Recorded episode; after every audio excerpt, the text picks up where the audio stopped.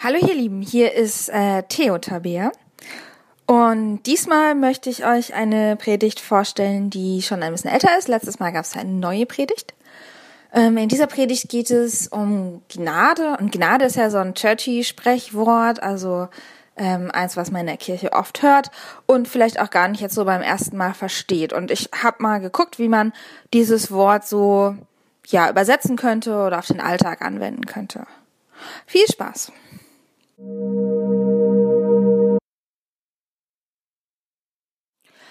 Letztens bin ich mit dem Bus nach Hause gefahren.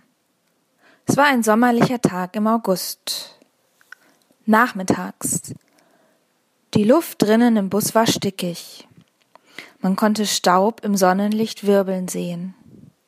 Ich saß ganz hinten in der letzten Reihe und konnte von dort den ganzen Fahrraum überblicken. Links und rechts waren seitlich von mir Sitzplätze. Links saßen zwei Jungs. Sie unterhielten sich laut. Rechts saß ein Junge, der mit einem iPad spielte. Plötzlich sagte einer der beiden Jungen von links, Gib mir dein Handy. Huch, dachte ich, war das ein dummer Scherz? Sprechen Jungs in dem Alter jetzt so miteinander? Oder kannten sie sich vielleicht sogar? Der Junge rechts reagierte nicht. Ey, gib mir dein Handy. Was für eine komische Aufforderung. Das meint er doch jetzt nicht ernst, oder? Es gab wieder keine Reaktion. Ey, los, gib mir dein Handy. Hm, sollte ich da eingreifen? Diesmal springt der pöbelnde Junge von links auf, geht auf den Jungen mit dem iPad zu. Mit einem Mal haut der provozierende Junge dem anderen mit der flachen Hand ins Gesicht. Einfach so. Während ich äh, ziemlich geschockt da saß, hält der Bus mit einem Mal und das war meine Haltestelle. Ich musste hier raus. Die beiden Jungs von links schicken sich auch an, auszusteigen. Wahrscheinlich müssen sie auch hier raus. Dadurch, dass ich kurz nach ihnen rausgehe, versperre ich ihnen den Weg zurück. Unsicher und verhaspelt frage ich die beiden noch, ob sie eigentlich kein eigenes Handy hätten, wobei ich mir eigentlich auch nicht sicher bin, ob sie mich wirklich verstanden haben.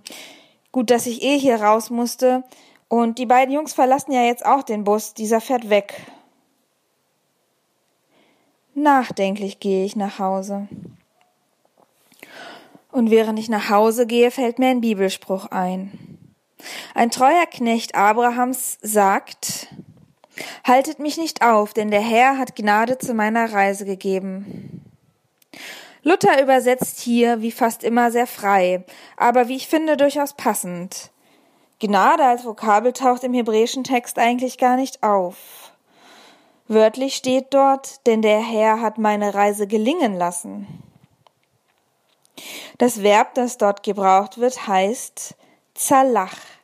Dieses Wort wird in der Priesterschrift verwendet, wenn es darum geht, dass der Geist die Geschichte und die Menschen, die diese Geschichte machen sollen, ähm, dieser Geist treibt sie voran. Er sorgt für Fortschritt. Deswegen auch die hier wohl angebrachte Übersetzung mit gelingen lassen. Oder eben auch der Herr hat Gnade zu meiner Reise gegeben.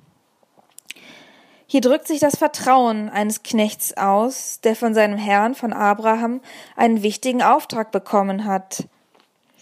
Er soll aus Abrahams Verwandtschaft eine Frau für dessen Sohn Isaak finden. Er vertraut ihm viele Güter an, damit er um die Braut werben kann. Und er vertraut ihm die Hoffnung an, dass die Verheißung in Erfüllung gehen kann. Die Verheißung, dass der Familienstammbaum weitergeht, dass die Nachfolge gesichert ist und das Volk zahlreich wird. Denn das hat Gott ja zugesagt. Und dafür braucht Isaak, der Sohn Abrahams, nicht irgendeine Frau. Eine Frau aus Kanaan womöglich, wo die, wo die Frau mittlerweile lebt, sondern es braucht eine Blutsverwandte. Nur so kann sich die Verheißung erfüllen. Nur wenn die Familie als zusammengehörige Sippe, als Volk zusammenbleibt im fremden Land Kanaan, kann sie groß werden und wird nicht einfach eingegliedert in die, Bevölkerung und geht so unter. Eine sehr wichtige Aufgabe also für den Knecht. Es geht um den Fortbestand der Familie. Der Knecht zieht los. In der Zusage Abrahams, dass Gott einen Engel vor ihm hersenden wird. Und den braucht er auch, denn es wird ein langer und schwieriger Weg. Und wer weiß schon, ob er die zukünftige Frau Isaaks überhaupt finden kann. Und wenn, wird sie mitkommen? Wie soll er sie erkennen? Gott fügt alles zusammen. Scheinbar zufällig begegnet der Knecht dem Mädchen Rebekka am Brunnen. Sie gibt ihm zu trinken und versorgt die Kamele. Und durch die Frage, wer sie sei, stellt sich heraus, dass sie die Gesuchte ist. Ihre Familie, Labans Sippe, lädt den Knecht ein. Nach dieser langen Reise hätte der Knecht sich sicherlich eine Rast verdient. Und Laban gibt seine Zustimmung zur Hochzeit aber wünscht sich sehr, dass seine Tochter noch ein paar Tage zu Hause bleibt. Also warum nicht ausruhen, warum nicht verweilen? Nein, sagt der Knecht, haltet mich nicht auf, denn der Herr hat Gnade zu meiner Reise gegeben. So schnell es geht, ohne jede Unsicherheit, ohne jedes Zögern, ohne jedes Bedenken der eigenen Befindlichkeit will er den Auftrag ausfüllen.